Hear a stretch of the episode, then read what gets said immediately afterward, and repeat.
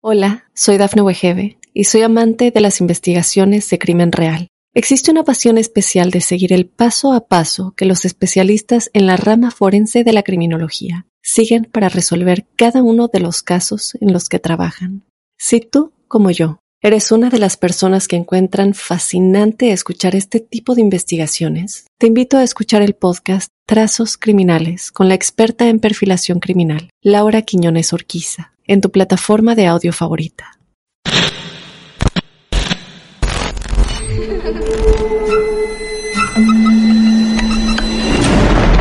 Los seres vacíos nos observan. Hasta hoy se registran muchos reportes de actividad paranormal en él. Veo cosas que no puedo explicar. Hay alguien sentado en esa silla. Está aquí. Misterio está fundamentado en el silencio. Pero ya es hora de hablarlo entre todos. Esto es... Hay alguien en la casa. Martes de Misterio. Es divertido asustarse a veces, ¿no?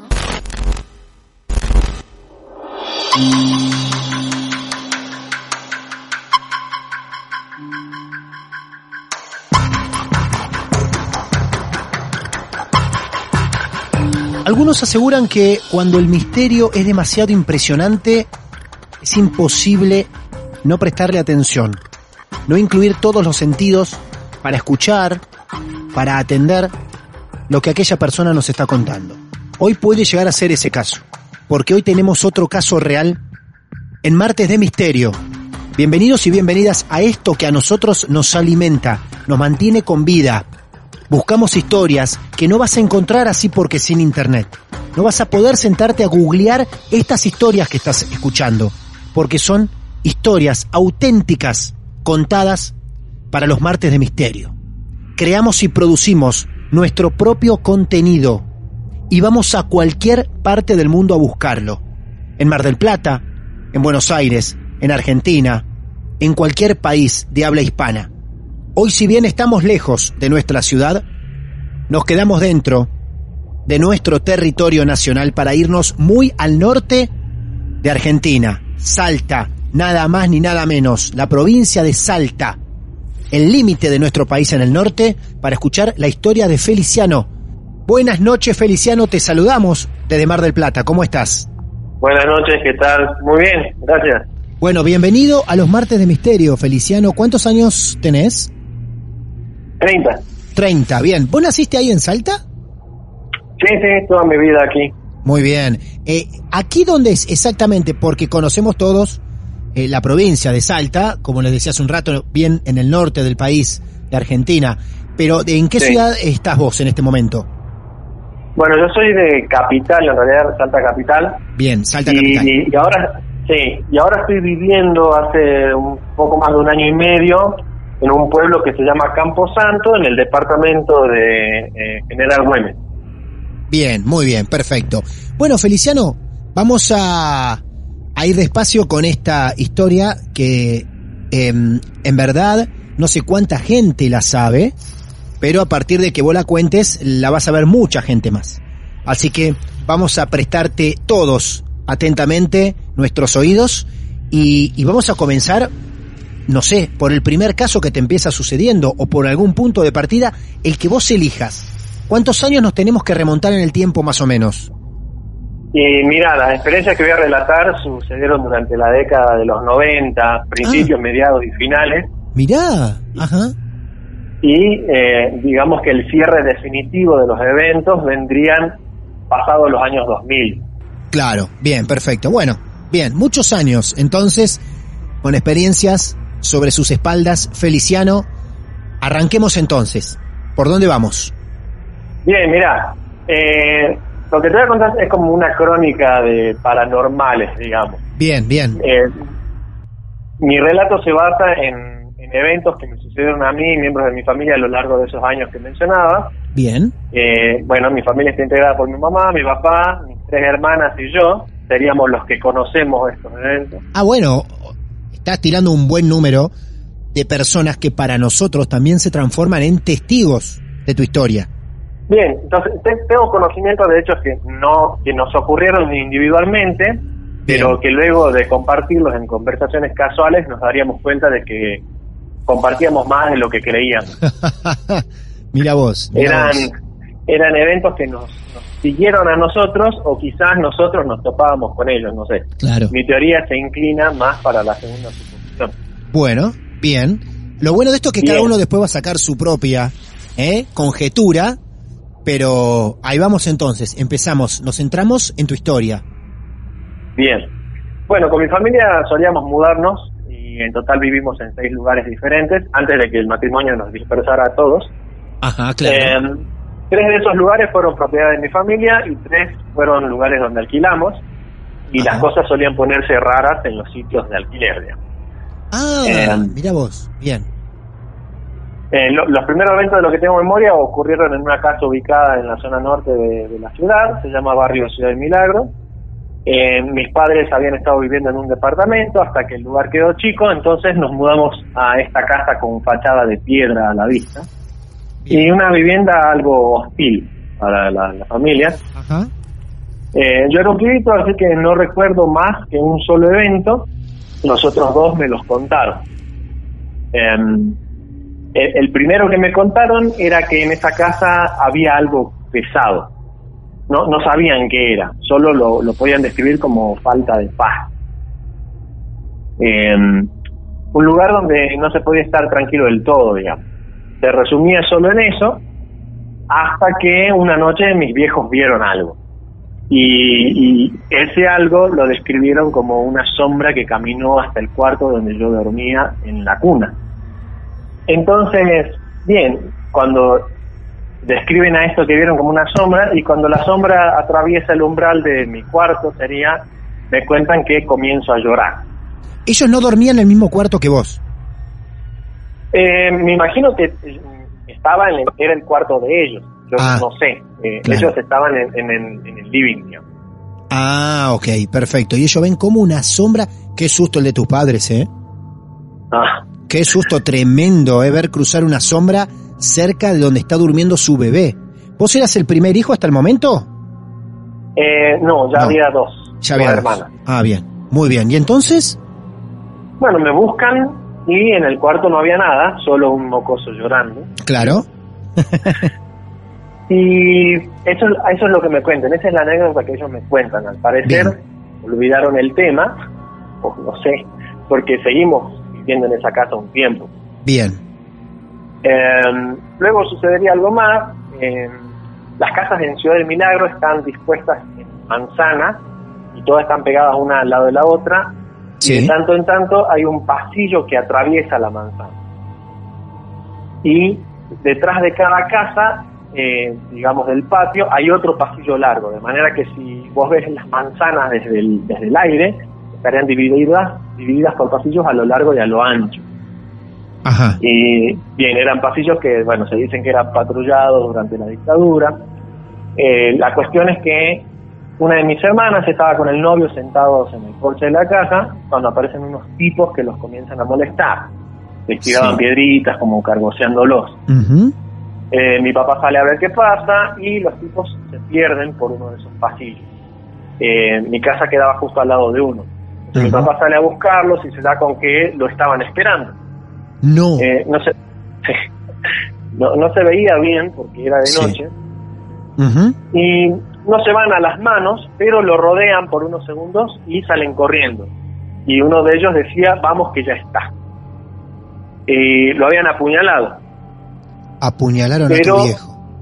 sí le dieron un puntazo pero él no se no se da cuenta hasta que llega a mi casa y siente la ropa pegoteada va a urgencias y lo atienden y le dicen que la punta había pasado justo en medio de dos órganos a milímetros de tocar cualquiera de los dos Ah, la pucha. Qué suerte, ¿no? Qué desgracia Sí. con suerte. y no sé. También, eh, bueno, me, me contarían que eh, a la noche sentían que los molestaban en la casa.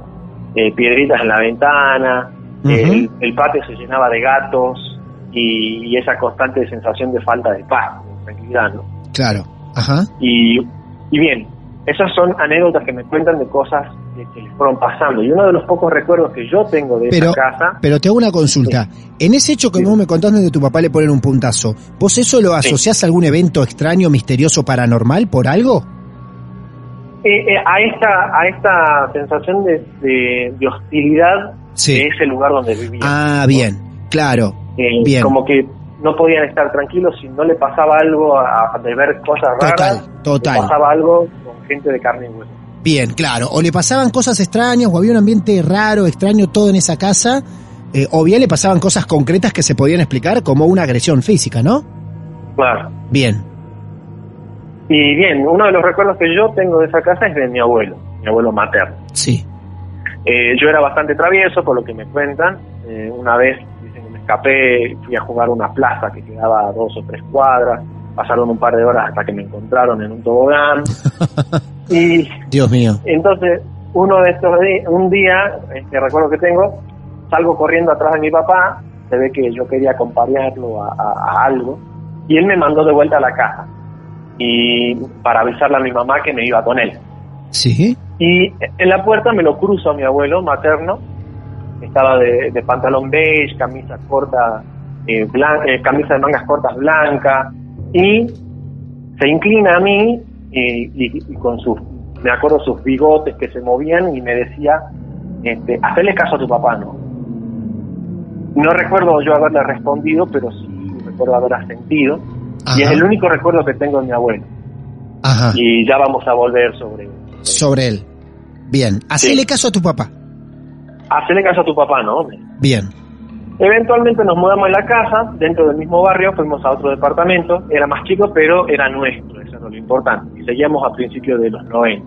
Claro. Aquí no pasaron muchas cosas raras, que yo sepa, excepto dos.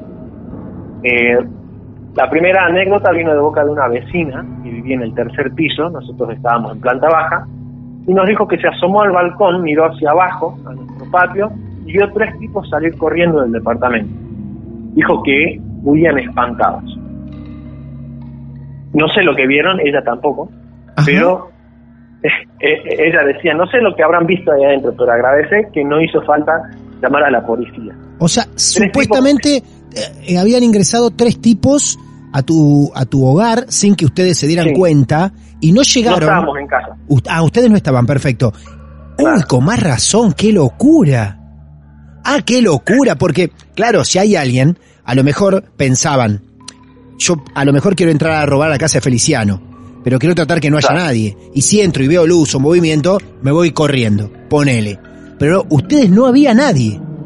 No estábamos en casa. No tenían un perro que los podía haber espantado, una cosa así, nada. No, no, no. Hola, soy Dafne Wegebe y soy amante de las investigaciones de crimen real. Existe una pasión especial de seguir el paso a paso que los especialistas en la rama forense de la criminología siguen para resolver cada uno de los casos en los que trabajan. Si tú, como yo, eres una de las personas que encuentran fascinante escuchar este tipo de investigaciones, te invito a escuchar el podcast Trazos Criminales con la experta en perfilación criminal, Laura Quiñones Orquiza, en tu plataforma de audio favorita. Los tipos entran a robar sin que haya gente y salen espantados. Eso es lo que nos cuenta la vecina del tercer piso. ¡Qué bárbaro! Viene ¡Qué a, a bárbaro! darnos la noticia Sí, y nos cuenta eso. ajá. Eso por un lado. Y también algo que me pasó a mí personalmente eh, en ese departamento fue que yo solía despertarme durante la noche. En, en, en la misma habitación dormía mis tres hermanas y yo. Y mientras la casa dormía, mi hermana mayor estaba sentada en su escritorio con eh, la cabeza apoyada en sus brazos y ella como golpeando la cabeza contra los, los brazos como siguiendo el, el ritmo de la música que escuchaba, porque ella se, quedaba dormida escuchando música con auriculares. ¿no? Eh, ese era un detalle que me causaba gracia porque a la mañana siguiente yo le contaba y ella no sabía de qué le hablaba. Eh, Mis hermanas también se lo decían Claro. y es decir que ellas también solían despertarse en la madrugada y la veían a ella haciendo su numerito de loca. ¿no? Claro. Se quedaba durmiendo escuchando música, pero sin embargo ella seguía moviendo la cabeza, parecía el chavo estudiando. ¿no? Claro, claro, claro. Y, pero una, una noche vuelvo a despertarme escuchando el siseo de los auriculares de mi hermana, pero eso no fue lo que me asustó, sino la figura que había en mi cama. Más bien en mi cama, en el espejo. Upa. O sea, ah, mira vos. Del- delante de mí, sobre la pared, colgaba un espejo de un metro y medio, no, un metro más o menos, Sí. ¿no? Y cuando me despierto y me siento en la cama, veo una figura negra reflejada en el espejo. Lo que recuerdo es que pensé en el tío Cosa de los locos Adam. Algo así era. Una cosa así. Algo así era, tan deforme como eso. Chequé mi cama pensando que eran mis sábanas o la pierna de alguna de mis hermanas que se había cruzado el territorio, porque dormíamos todos más o menos pegados, pero no, las sábanas estaban chatas. Me di vuelta para ver a mi hermana, quizás era ella parada detrás mío, pero ella estaba en el escritorio martillándose los brazos. Entonces volví a mirar al espejo y esa figura seguía ahí, del Ya otro lado del espejo. Imposible que te haya sido un reflejo de un sueño, nada. Estabas bien despierto. No, estaba despierto. Bien despierto, claro. Entonces me acuerdo que manoté las sábanas y nada. Me escondí debajo de la sábana Claro. y el tío Cosa seguía en el espejo. Claro. Claro, tal cual. Bueno, esos son los dos hechos que a ustedes les pasa puntualmente en ese departamento. Sí, Bien. Son dos hechos puntuales que vos destacás, no más que eso. sí. Bien. Bueno, pasamos los años 90, en- en- estábamos mediados de los 90, llega mi sobrino, primer sobrino, y tuvimos que mudarnos, alquilamos otra una casa en el mismo barrio. Otra más. Aquí no pasaron cosas extrañas, solo este, una o dos. La primera es que una vez amanecimos y nos dimos con que habían intentado incendiarnos la casa. No, no puede ser. Feliciano no Sí, puede es- ser. No, no puede Eso. ser, es increíble. Bueno, eh, amanecimos, eh, estaba lluvioso, mi papá suele salir a la, a la mañana, salía, solía salir a la mañana temprano, ahora está jubilado, y se dio con que nosotros teníamos el garage y un depósito separados por una cortina gruesa, ¿no? Y todo eso daba afuera, no afuera a la calle, pero sí era un espacio abierto dentro de la casa. Y toda esa cortina estaba eh, chamuscada, toda consumida por el fuego. Había cajas de madera, de cartón que también estaban chamuscadas Sí. y el frente del, auto, el paragolpes y la capot estaban también chamuscados. Entonces eran claras marcas de, de- de fuego. Y el fuego se apagó, y el fuego se apagó solo. Claro, porque se largó a llover. Ah, claro. Bueno, ojo, eh, está bien. No toda lluvia ha apagado incendios, ¿no? Hemos visto incendios en medio de una lluvia, o sea que Sí. incluso tuvieron suerte. Quizá la misma suerte cuando no estaban en tu casa y entraron esos delincuentes a querer robar y salieron espantados. Ajá. Son datos que se van juntando a tener en cuenta, ¿eh? A tener en cuenta. ¿Le intentaron, hicieron denuncias, supieron qué pasó o algo? No supimos quiénes Nada. No nada. Y mi papá siempre fue una persona de, de- de poco calentarse, digamos, o sea, no pasó a mayores y dijo, ok, eh, ya está, estaremos está. más atentos las próximas veces. Claro. Pero no, no hubo denuncias ni nada.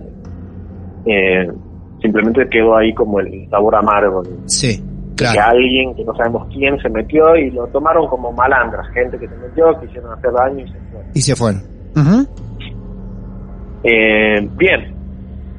Y después, bueno, se vence el contrato de alquiler, nos tuvimos que ir otra vez, nos mudamos, zona centro esta vez, este centro de la ciudad, Sí. y este era un caserón y, y de, un- de una familia amiga y nos cobraban unos 400 pesos al mes, era a finales de los 90, quizás 2000, 2001.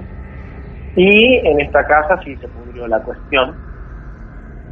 Eh, y fue algo más o menos que nos afectó a todos en general. Y coincidía con una vez que mi hermana trae, mi hermana menor, la más chica, trae un hámster a la casa. No, no puede ser. Esto es inédito. En los martes de misterio, no me digas que el hámster va a tener algo que ver con esta historia de sucesos paranormales. Y el, el bicho parecía tener sus propios No, no se puede Y creer. pulgas no era. No se puede creer. Qué bueno esto. Qué bueno se está poniendo esto. Prepárense, acomódense, porque esto sí es de locos. Esto es de locos y me encanta lo que pueda llegar a ocurrir. Quizá me anticipo demasiado y no ocurre gran cosa, pero eh, ya que aparezca un hámster y que tengamos que poner el foco de atención en un hámster, preparen los pochoclos, alquilen balcones, que se viene la segunda parte de la historia de Feliciano, de Salta, aquí en el norte de Argentina, en los martes de misterio. Bueno, vamos entonces a esa casa que vos dijiste que alquilaban. Sí, era una casa alquilada. Y era bastante grande, o sea, era una media manzana de 50 metros Ah. y eh, solamente la ocupaba, es- esos 50 metros eran mi casa y la del vecino. Era bastante Upa, tenía muy grande. Muy grande. Y era Has- de doble- dos, dos plantas, varias habitaciones. Hoy en día esa casa eh, ya está, la, la la- la han vendido y han construido un hostal. ahí. Ah, Hay varios. Upa, era muy grande. Entonces esa casa Era- van vos, tu mamá, tu papá y tus tres hermanas. Mis tres hermanas y yo. Y estaba mi sobrino también. Y ya estaba tu sobrino, el hijo de una de tus hermanas. Sí, Tus hermanas, una, la, la hermana mamá eh, sin marido a esa casa. Eh, sí, no, todavía no. Todavía Eh, no. Bien. Muy bien. El padre aparecería más tarde. Bueno, pero va el hámster también. Y ahí vamos. Bueno, a mi padre no le gustaba la idea de un hámster, pero mi hermana lo trajo igual. Bien, Y como te digo, parecía tener sus propios bichos y pulgas no eran. claro. Eh, mi hermana me cuenta eh, que de noche la despertaba el chirrido de su ruedita para correr Ajá. Bien. y que se quedaba horas mirando al hámster como hipnotizada. Que de alguna manera no podía evitarlo, me dice. Hasta que se le pasaba eventualmente. Ajá. Se despertaba con el- la ruedita quedaba mirando al hámster y ella no fue, no cuenta el, el tiempo, ¿no? Claro, eso la muy, eso es muy certero para los que hayan tenido hámster, porque es así, los hámster andan más de noche que de día. Sí, claro. y, y a la mañana ella estaba andaba como triste, pero no entendía por qué no podía dejar de mirarlo al hámster, ¿no? Se Sí. veía a sí misma haciendo eso y la ponía mal. Eh, incluso si de noche no se despertaba, tenía una tristeza como generalizada y coincidía con el tiempo que ella pasaba cerca del animal. Eh, y aún así cuando mi papá le ofreció deshacerse del bicho, ella sentía que no quería tampoco. Bien. Eh, hasta que un buen día, bueno, el bicho se metió conmigo. Ajá. ¿Qué pasó? Eh, bueno, yo estaba en la habitación de mi hermana buscando algo, no recuerdo qué ni para qué, pero no había nadie en la pieza excepto el hámster chirreando en su ruedita. Y los únicos muebles que había en la habitación era su cama, eh, la jaula del hámster y un escritorio con estante. Este escritorio con estantes era toda una sola pieza Sí. transportable. Eh, no encontré lo que buscaba y decido salir del cuarto, paso por detrás del escritorio con estantes y me agacho para levantar algo, no sé qué era, y el escritorio con estantes se me viene encima. ¡Upa! ¡Apa! No me aplasta Ajá. Porque lo detiene la pared, pero sí quedo enterrado en todas las cosas que tenían los estantes, abajo de- se, se hizo una especie de, de- de triángulo y yo estaba ahí abajo. ¿no? Y el, el, el escritorio venido abajo, Sí. apoyado contra la pared, Sí. y, y bueno, yo enterrado abajo todas las cosas. Y bueno, cuando me preguntan qué pasó, porque semejante bolón que se armó con todas las cosas, les cuento a mis padres y bueno, este fue el último día del hámster en la casa. No, Estaban pero pará, pará, con- pará, pará, no. Hola, soy Dafne Wegebe y soy amante de las investigaciones de crimen real. Existe una pasión especial de seguir el paso a paso que los especialistas en la rama forense de la criminología siguen para resolver cada uno de los casos en los que trabajan. Si tú, como yo, eres una de las personas que encuentran fascinante escuchar este tipo de investigaciones, te invito a escuchar el podcast Trazos Criminales con la experta en perfilación criminal, Laura Quiñones Orquiza, en tu plataforma de audio favorita. Ahí salgo en defensa de tu hermana. ¿Vos le atribuís eso al hámster? Bueno, eh, ya yo no, no tenía co- conocimiento de lo que le pasaba a mi hermana con el bicho, Sí. pero cuando les cuento que se me cayó el coso solo, el, el estante solo, mis padres enseguida sacan la conclusión de que el bicho tenía algo y se tenía que ir a la casa.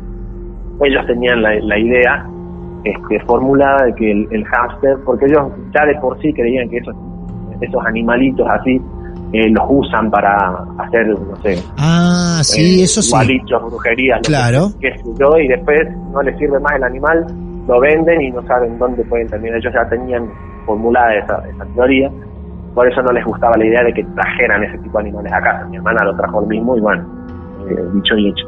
Bueno, entonces, entonces, a ver. Ellos, no porque estuviesen locos, ni que tengan odio al hámster de por sí, tenían una información suficiente que quizás vos no la sabías del todo en relación del animalito con tu hermana. Por un lado, vos no estabas enterado de todo o no sospechabas tanto como ellos. Y lo tuyo del mueble que se cae y casi te lastima seriamente es lo que terminó de definir a ellos y decir se va el animal de esta casa. Ellos tenían alguna Sí. información o manejaban alguna información o sospechas que vos no tenías en cuenta, ¿no? Claro. Era así. Bien. Em, es muy loco, te juro, perdonen los tiempos que me estoy tomando, pero es muy loco porque yo creo que alguna vez el nivel de información en estos capítulos de Martes de Misterio eh, se tiene que terminar lo que es la información inédita. No puede ser que llevemos tanto tiempo y que en cada capítulo nos encontremos con algo nuevo. Y hoy esto del animal, del hámster, es increíble, porque hemos escuchado muchos casos de temas de brujerías, pero siempre sobre un objeto, casi siempre, casi siempre, sin vida. Pero acá estamos diciendo que podrían haber utilizado ese animalito para hacer algún daño y después lo vendieron. Nunca, o vos no recordás o nunca dijo tu hermana de dónde lo sacó? Eh, lo compró en un, en un negocio, Ah. una veterinaria. Ah, fue en un negocio que lo compró, ¿no? No es que se lo compró alguna persona eh, en particular. No, no. Bien, muy bien. Tu hermana pobre debería estar muy preocupada que se iba el animal, ¿no? Sí, me, parece que después de eso estuvo mejor, digamos. Ah, ah, vos notaste que ella mejoró.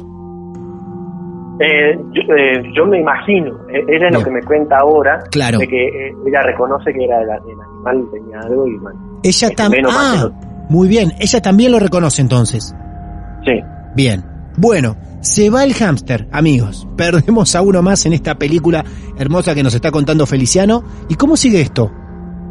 Bien, bueno, eso fue lo, lo más grosso que nos pasó porque nos tuvo a todos presentes en el mismo, todos Claro. estábamos pendientes de eso. Claro. Pero luego pasaría el tiempo y contaríamos anécdotas entre nosotros y nos enteraríamos de cosas que nos pasaron ¿no? Eh, individualmente. Sí. En mi caso, eh, bueno, antes de mudarnos a este lugar, eh, yo empecé a, como a experimentar esta parálisis del sueño.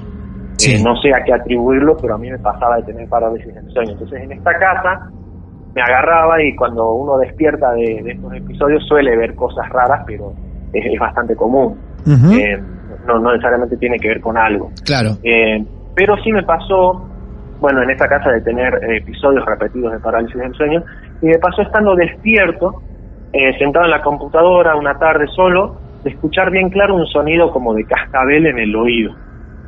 Eh, eso fue algo que me pasó a mí, ¿no? Estar sentado en la computadora, sentí clarísimo una cascabel en el oído y salí corriendo de ese lugar.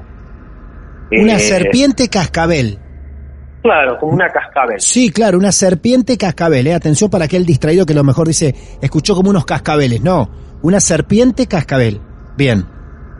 Le- eh, bien, eso en cuanto a mí. eh, después, una un- mi hermana menor eh, me contaba que varias noches se había despertado con su prepona, eh, su, muñeca. de juguete, La muñeca, claro. en, en la cama, cuando ella la había dejado ah, dentro de su canasto de juguetes. Eh, mis hermanas mayores perdían objetos o los encontraban cambiados de lugar. Y todas esas cosas nos fuimos enterando después de grandes que nos fuimos contando, porque estas cosas no se hablaban.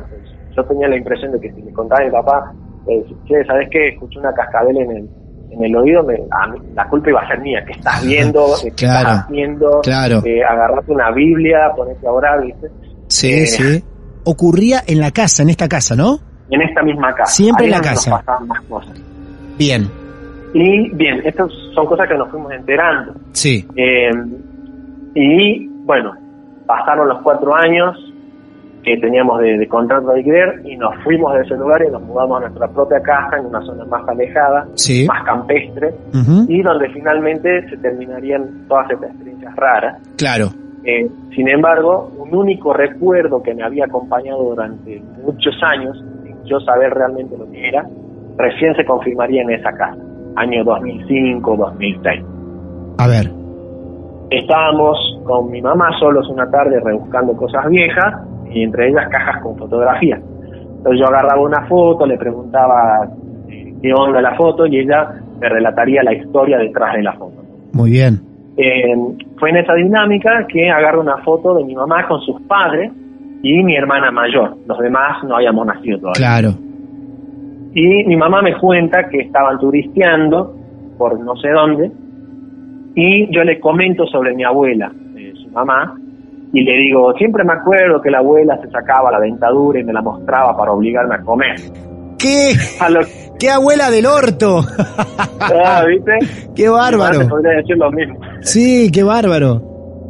Bueno, a lo que mi mamá me dice, no creo que haya hecho eso, seguro se le salió y justo la viste se lo ponía otra vez. Ajá. Puede, puede ser, le digo, yo sabía que nada, mentira, me la sacaba y me la mostraba. Claro, vos decías, no, la abuela era terrible.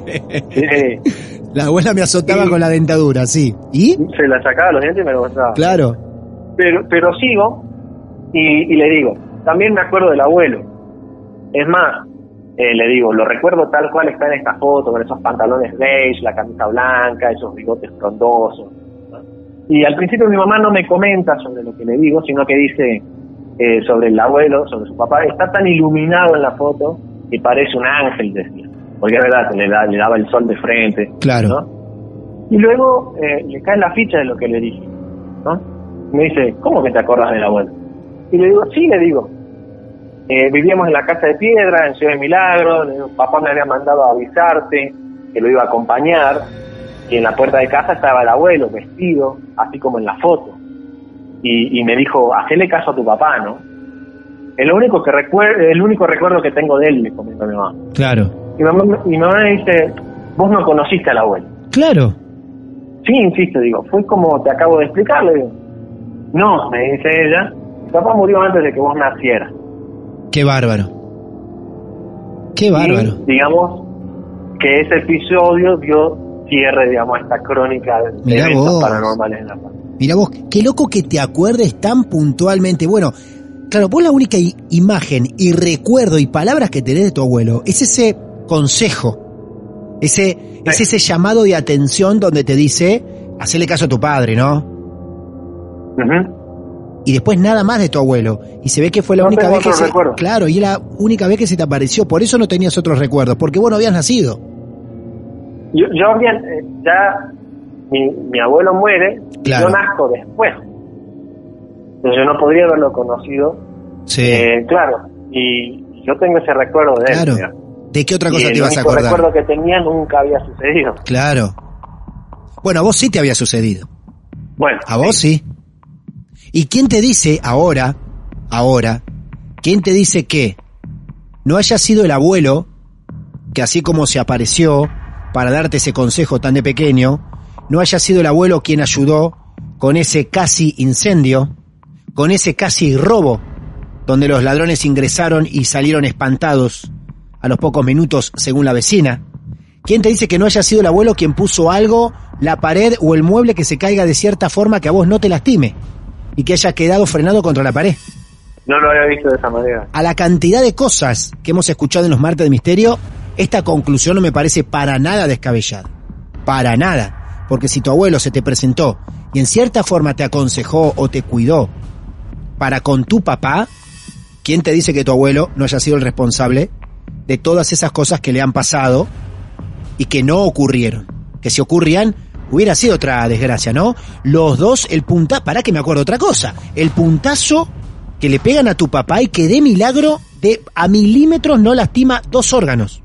Y mira, yo siempre suelo decir cuando me, me preguntan, Sí. siempre nos mudamos en el momento justo. Siempre concluyo de esa manera. Feliciano y su familia recorriendo casas y juntando, buscando, recolectando en distintas partes hechos raros, esotéricos, misteriosos, paranormales o como quieran llamarlos.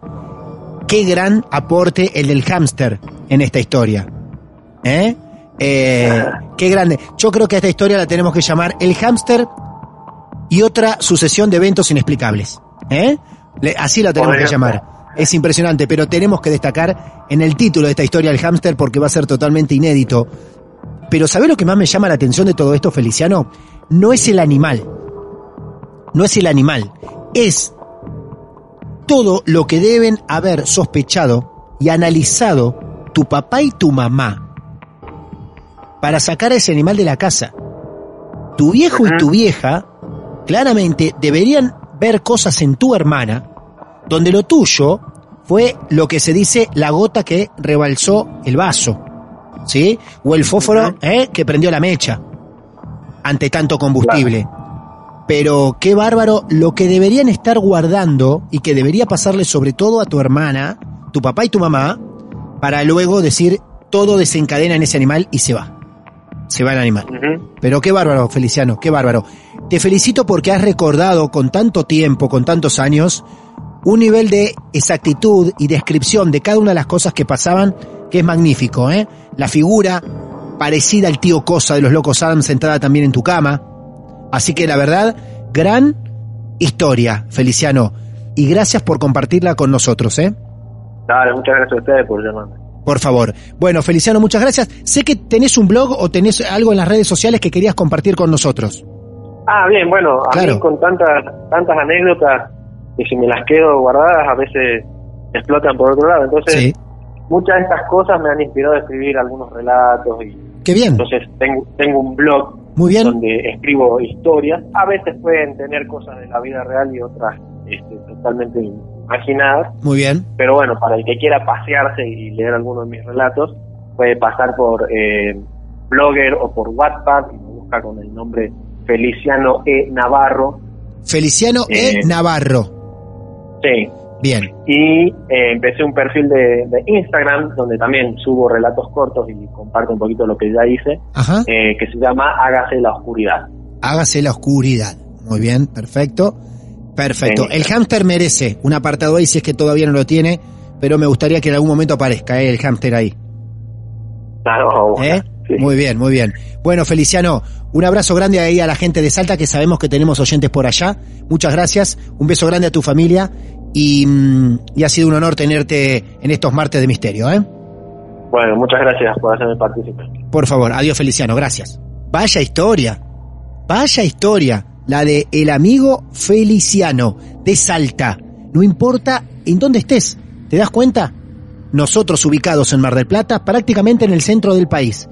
Y viajamos muchos kilómetros para llegar bien a la punta del norte de Argentina, Salta, al límite de nuestro país, para traerles otra historia real. Si vos tenés tu historia para contar, nos escribís, nos buscás en nuestras redes sociales, arroba Martes de Misterio en Instagram, estamos en Facebook, Twitter también, tenemos nuestro canal oficial en YouTube. No tenés excusa para no encontrarnos. Y nos decís, amigos, tengo mi historia. Y vos, y vos también, van a poder ser parte de nuestros Martes de Misterio. Mi nombre es Martín Echevarría. Es un placer escuchar cada una de sus historias que también aquí son ambientadas por arroba Nornois, un genio del sonido. Una hermosa familia que forma, semana a semana, día a día, episodio tras episodio, nuestros martes de misterio. Muchas gracias. Hay alguien sentado en esa silla. Esto es Martes de Misterio. Hola, soy Dafne Wegebe y soy amante de las investigaciones de crimen real. Existe una pasión especial de seguir el paso a paso que los especialistas en la rama forense de la criminología siguen para resolver cada uno de los casos en los que trabajan. Si tú, como yo, eres una de las personas que encuentran fascinante escuchar este tipo de investigaciones, te invito a escuchar el podcast Trazos Criminales con la experta en perfilación criminal, Laura Quiñones Orquiza, en tu plataforma de audio favorita.